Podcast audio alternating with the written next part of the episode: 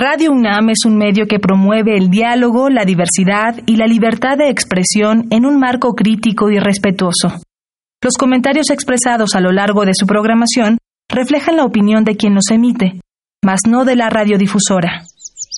¿Qué podemos hacer hoy por el planeta?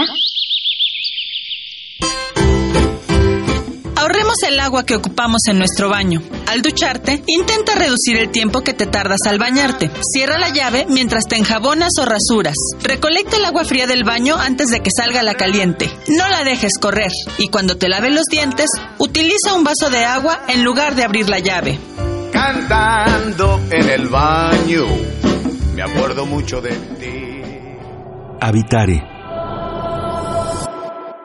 Bienvenidos ecófilos a su espacio Habitare, Agenda Ambiental Inaplazable. Les saludo, soy Mariana Vega, me da mucho gusto que nos acompañen el día de hoy y me encuentro, como cada semana, con la doctora Clementina Equiwa. Hola Mariana, qué gusto nuevamente estar aquí. Hola ecófilos. Pues el día de hoy eh, tenemos aquí a Víctor Barradas del Instituto de Ecología y vamos a platicar un tema que a mí me encanta, el tema de la isla de calor urbano y cambio climático y vegetación urbana. Y bueno, el doctor Barradas es, él dice que es físico, pero ahora me encontré que es especialista en ciencias de la atmósfera o ciencias atmosféricas de la Universidad Veracruzana y estudió un doctorado en la Universidad de Nottingham en Gran Bretaña. Y en el instituto trabaja la relación entre las plantas, la atmósfera, lo que yo le llamo como fisiología vegetal y el cambio climático en, en este contexto. Particularmente se preocupa del bioclima urbano. Con esta gran presentación hay que darle la bienvenida al doctor Víctor Barradas. Muchas gracias por acompañarnos hoy. No, al contrario, muchas gracias por la invitación. Quédense con nosotros, iniciamos este interesante tema de cambio climático y la isla de calor urbana están en Habitare, Agenda Ambiental Inaplazable. El Instituto de Ecología de la UNAM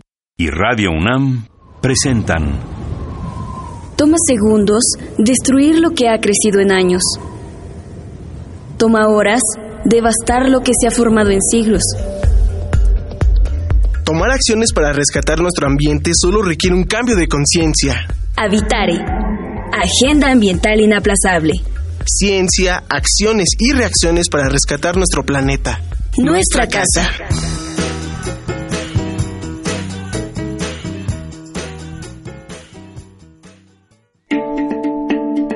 Ecoefemérides.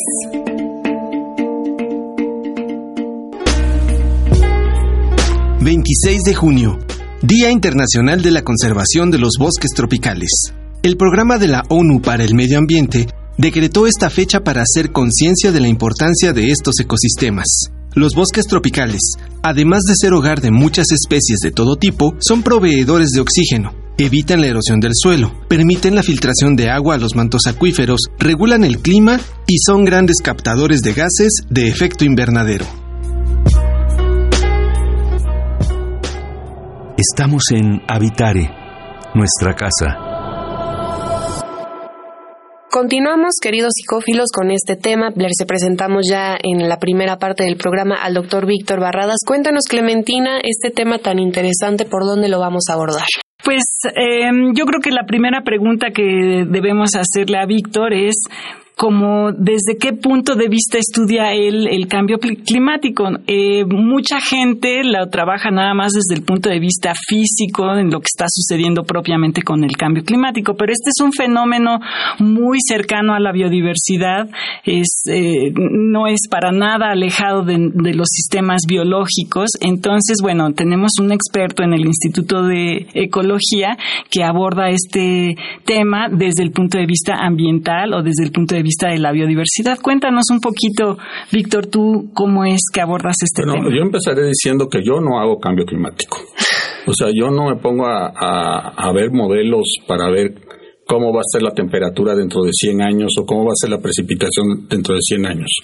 Nosotros ya tomamos todas las cosas que nos da el IPCC, este gran instituto que se dedica, este, ese gran instituto eh, internacional que se dedica a, a estudiar realmente el cambio climático. Claro. Entonces, lo, nosotros lo que hacemos es muchas veces ver cómo se va a desarrollar la temperatura o cómo se va a desarrollar la precipitación y vemos entonces el impacto que puede tener en la vegetación en general. Exacto. O este, en alguna especie en particular.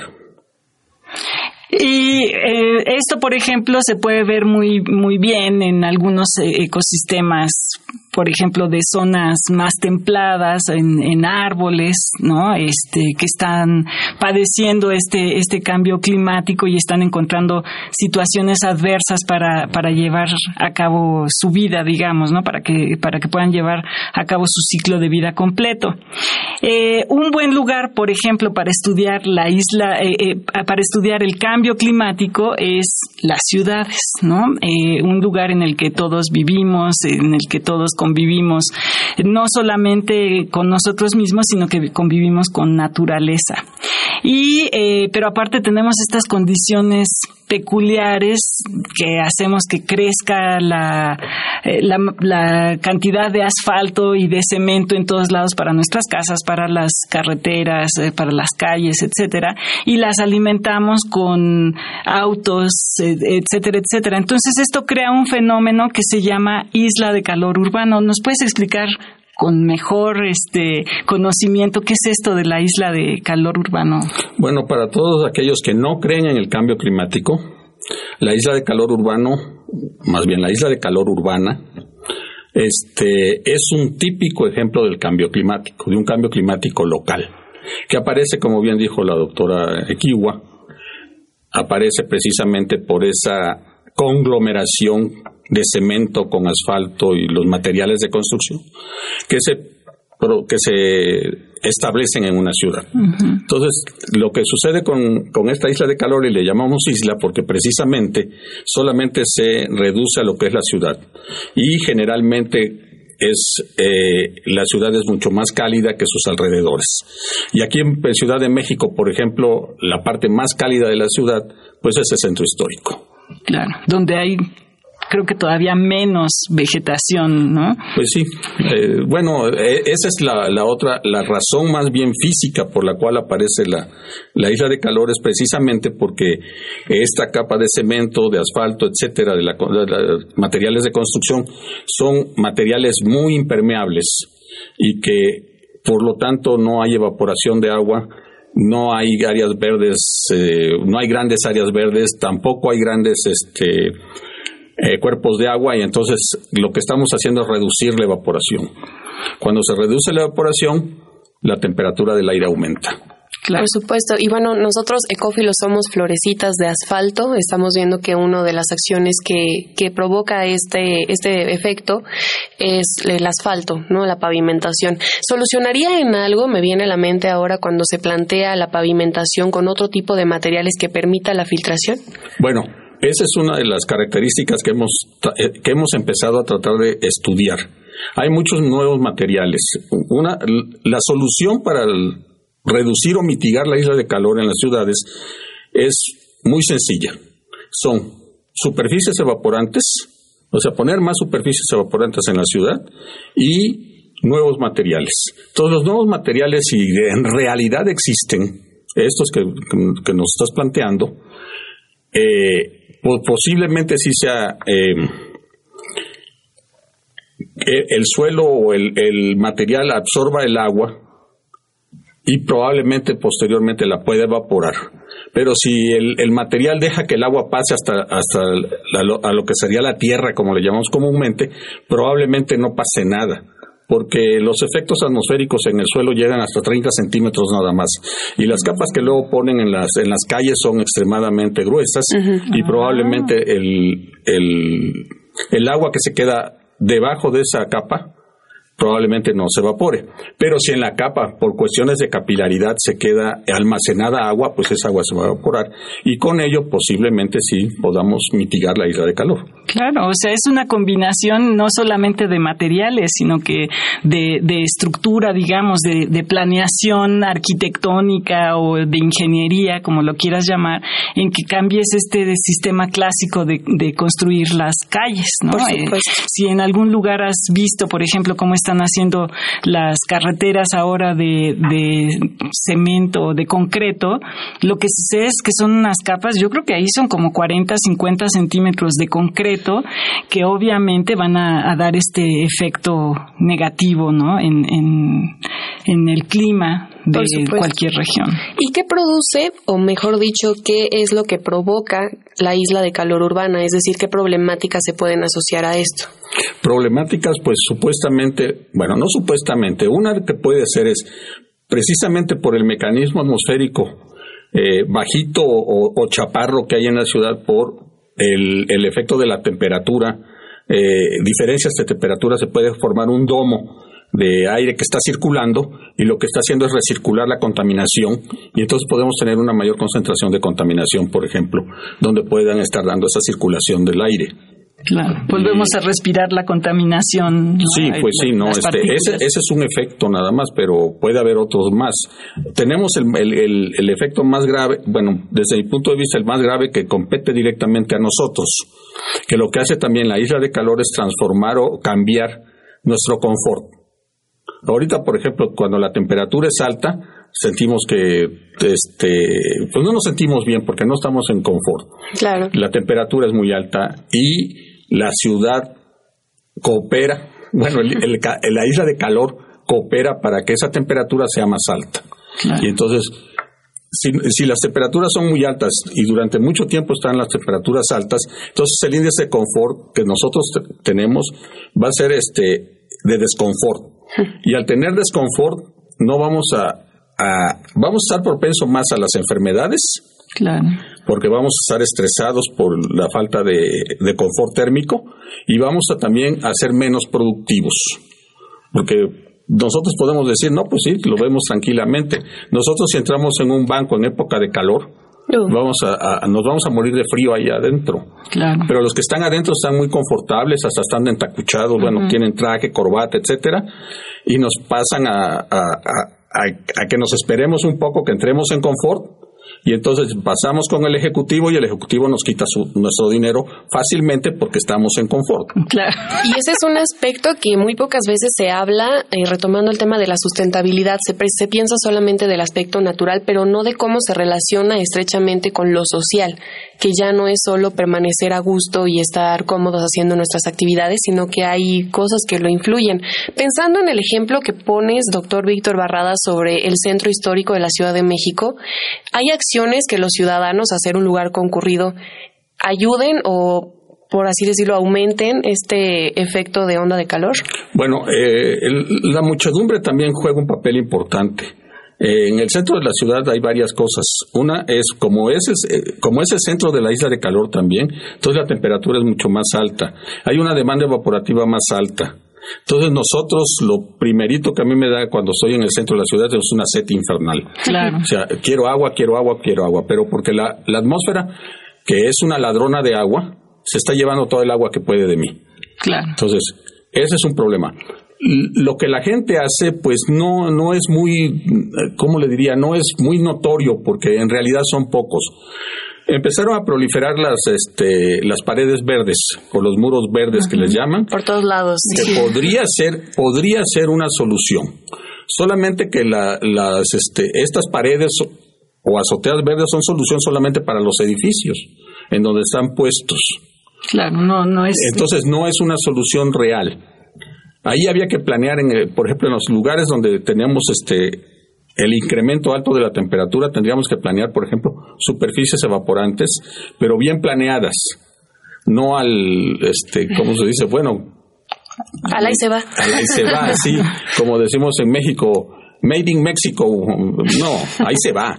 Entonces, esas cosas creo que hay que tomarlas en cuenta. Yo he estado trabajando con el PUEC, que es el programa universitario, programa universitario de estudios de la ciudad, y que queremos ir hacia allá. Queremos hacer algo de, de qué podemos hacer para que el centro de la ciudad, en este caso el centro histórico, sea más confortable. Claro. Vamos a hacer una pequeña pausa para escuchar esta cápsula de Mujeres en el Campo y regresamos a platicar con el doctor Víctor Barradas. ¿Te parece, doctora Clementina? Me parece muy bien, porque este es un tema súper interesante. Y estamos entrando a lo bueno, así que quédense con nosotros en Habitare, Agenda Ambiental Inaplazable. Mujeres en el Campo.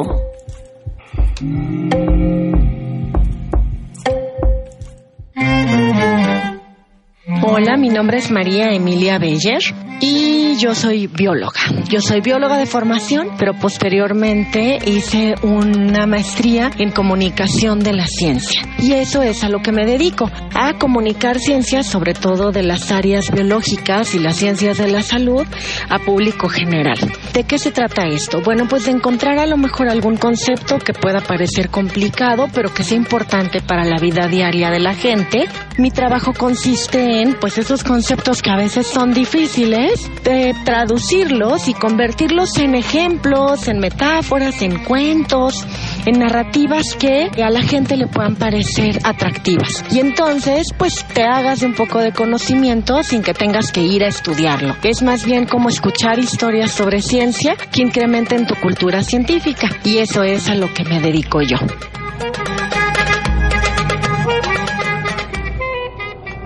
Estamos en Habitare, nuestra casa.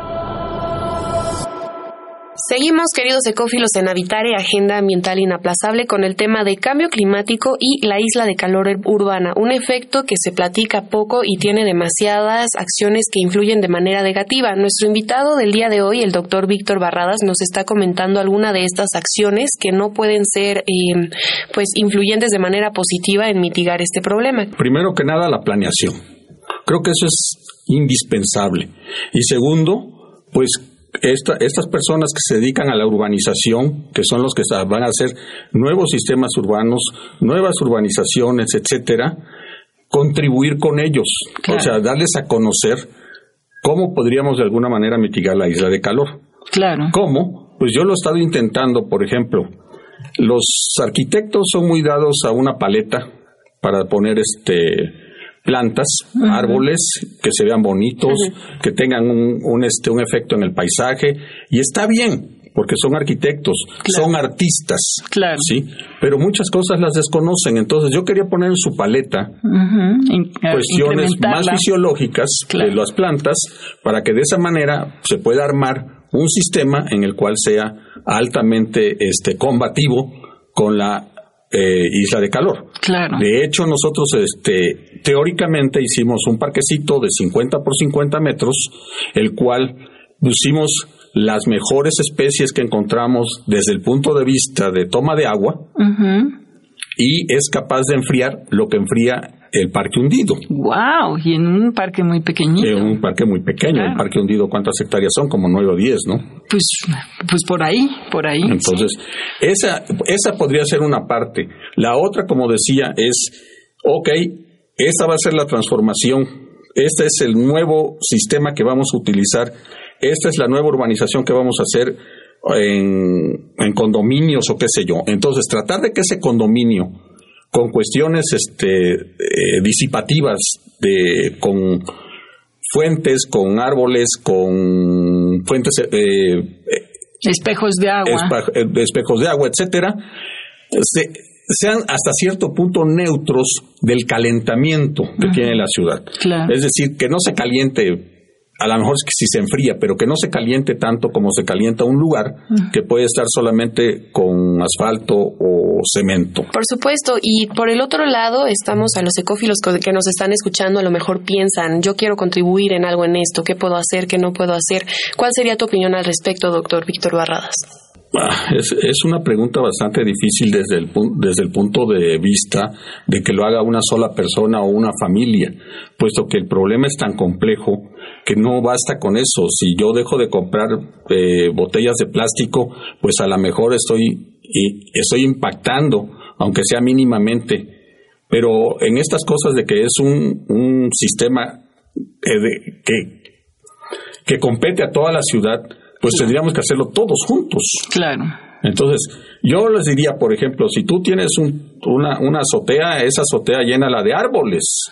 Idealmente, ¿no? De, ¿no? De, este, de, ¿cómo se llama? De, de azoteas verdes. De azoteas verdes, las clásicas, ¿no? Que luego ponen una planta que no, que sí fotosintetiza y que sí transpira, pero solamente fotosintetiza de noche y transpira de noche, que son las crasuláceas. Entonces, sí, así está padrísimo, pero en realidad no tenemos realmente una azotea verde. Lo que está enfriando al sistema es el agua que puede tener el sustrato que se evapora y las plantas que pueden estar de alguna manera este, en contacto más con el aire y enfriarse con, con el contacto con el aire, pero no de ninguna manera va a disipar la isla de calor. O sea, es complejo. Es complejo, sí. Eh, ¿qué, ¿Qué podría yo? Pues, pues si todos tienen y todos quieren, pues no lo sé, poner en las, este, en sus balcones plantas que que, enredaderas. A mí se me ocurría, por ejemplo, que en lugares de, en lugar de muros verdes fueran enredaderas. Claro, que estén ancladas al suelo y que no estén embebidas en, en una este en el cemento, que luego esa es la desgracia, ¿no? Sí, bueno, y como están los, los muros verdes actuales que que, eh, que que no quiero decirlo, pero lo voy a decir. Es un modelo de negocio. 100%. Mm. Los árboles no son un modelo de negocio.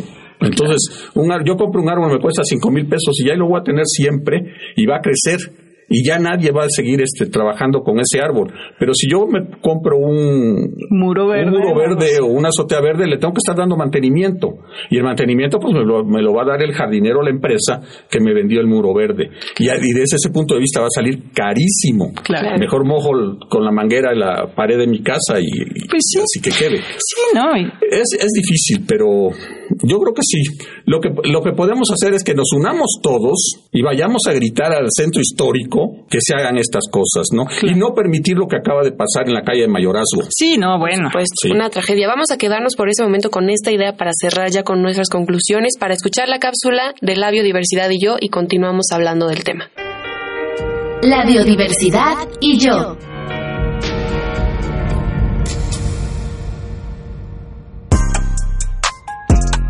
Pozole, quesadillas, atole, tamales, elotes, esquites, tejuinos, pinole, tortillas. Todas estas comidas no solo tienen en común que son deliciosas, sino su ingrediente principal. El maíz es el cultivo agrícola más importante en México y también es el cereal con el mayor volumen de producción a nivel mundial.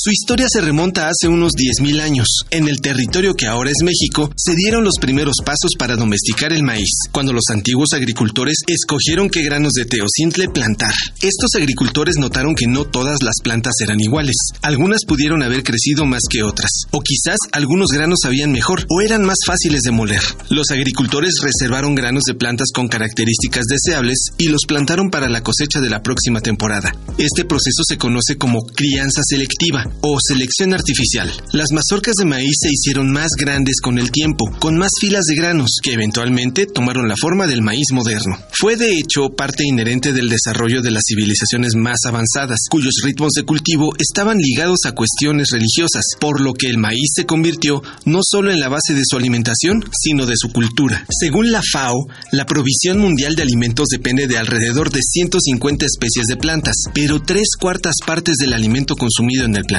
se relacionan con 12 cultivos y de ellos, tres representan la mitad de la ingesta, arroz, trigo y maíz. En cuanto a México, se han identificado 70 razas de maíz, tres especies y dos subespecies de teocintle, y aunque somos el principal consumidor de maíz del mundo per cápita, somos el cuarto productor. Otro de los misterios más grandes acerca del maíz es la nixtamalización, que consiste en hervir el maíz con agua con cal. Este proceso hace más digeribles las proteínas, aumenta el contenido de fibra soluble y almidón. Aporta calcio y hace asimilable la niacina o vitamina B3, uno de sus principales componentes. Te recomendamos consumir maíz, ya que influye positivamente en nuestro estado de ánimo, concentración, memoria y sueño, gracias a sus aportaciones de vitamina B1, B3 y ácido fólico. Proporciona abundante fósforo, magnesio y zinc, y es el único cereal que aporta vitamina A.